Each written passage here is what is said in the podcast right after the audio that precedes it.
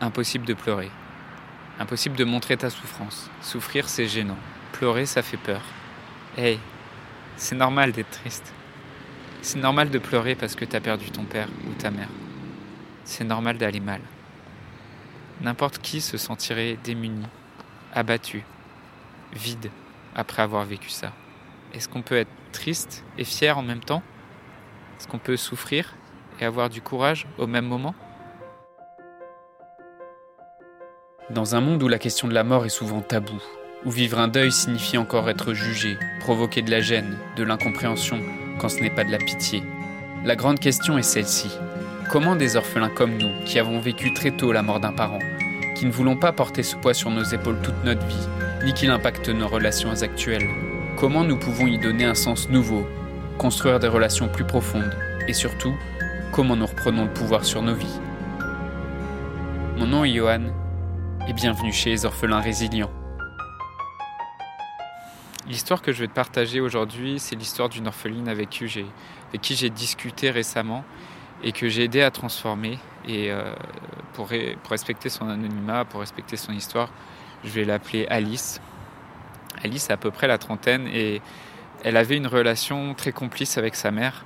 Mais, euh, mais sa mère, c'était une femme très droite, une femme qui n'exprimait pas forcément ses émotions et surtout les émotions difficiles comme la tristesse. La, mère d'Alice est morte d'une maladie, mais euh, quelques années après, Alice avait encore du mal à dépasser cet événement. Elle a du mal à s'autoriser à revivre. Elle est comme coincée. Elle aimerait, ou plutôt elle, sent qu'elle devrait s'autoriser à, revivre des expériences, mais, euh, mais elle est bloquée dans sa tristesse. C'est une tristesse qu'elle a du mal à exprimer. Euh, elle se sent gênée quand elle est triste. Elle a peur du regard des autres par rapport à sa, propre tristesse. Elle n'ose pas pleurer devant son compagnon ou devant ses amis. Alice, elle se demande si elle est normale. Elle se demande si c'est normal d'être coincée à ce point dans la tristesse et la détresse et de ne pas pouvoir en sortir. Et surtout, Alice, elle pense que sa mère lui en voudrait d'être triste. Sa mère lui en voudrait qu'elle n'arrive pas à se relever. Et dans le fond, elle s'en veut d'être triste. Elle aimerait être plus forte, mais elle n'y arrive pas. Elle ne s'autorise pas à revivre ni à pleurer. Et c'est là le paradoxe de ses croyances elle n'a pas le droit de pleurer, parce qu'elle croit que sa mère la jugerait sévèrement pour ça. Et elle s'interdit de revivre des moments de joie ou des moments qui pourraient lui rappeler sa mère, parce qu'elle a peur de pleurer. Et parce que ça, ça serait aussi trahir sa mère, parce qu'elle est morte. Et donc, même pouvoir revivre des moments de joie qui lui rappellent ceux qu'elle vivait avec sa mère, ça la rend triste. Et comme elle peut pas pleurer, elle s'autorise pas à les vivre. Et donc Alice, elle est comme bloquée, parce qu'elle n'a pas le droit d'être triste. C'est assez paradoxal, mais pourtant, c'est une logique implacable. Et c'est presque beau quand on voit et quand on comprend la logique psychologique qu'il y a derrière ce que vit Alice.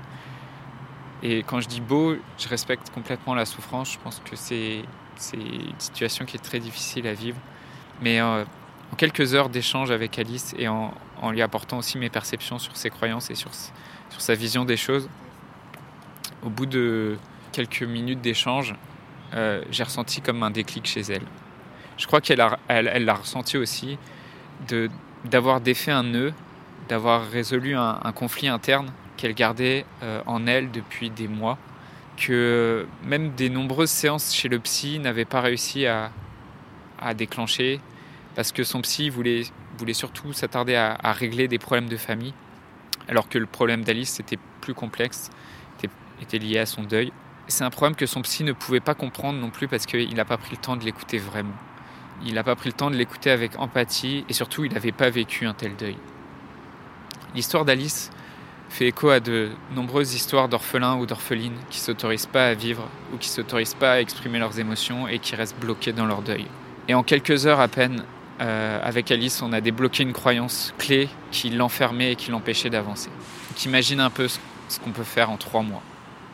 Je voudrais te remercier d'avoir écouté cet épisode et j'espère sincèrement que ce que j'ai partagé aujourd'hui t'a aidé. Si ça t'a aidé, alors assure-toi de le partager avec un autre orphelin qui en a besoin. J'ai mis récemment en ligne la masterclass Construire un couple épanoui malgré le deuil d'un parent.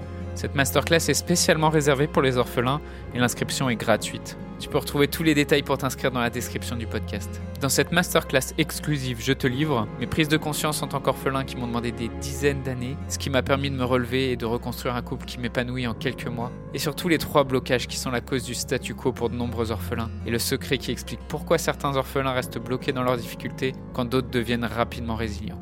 Donc je t'invite à t'inscrire à la masterclass dès maintenant. Rendez-vous sur masterclass.orphelinpluriel.fr et dans la description du podcast. Le podcast Orphelin Résilient, c'est trois épisodes par semaine le lundi, mercredi et vendredi à 8h. Merci encore pour ton écoute. Je te laisse découvrir le sujet du prochain épisode. À très vite.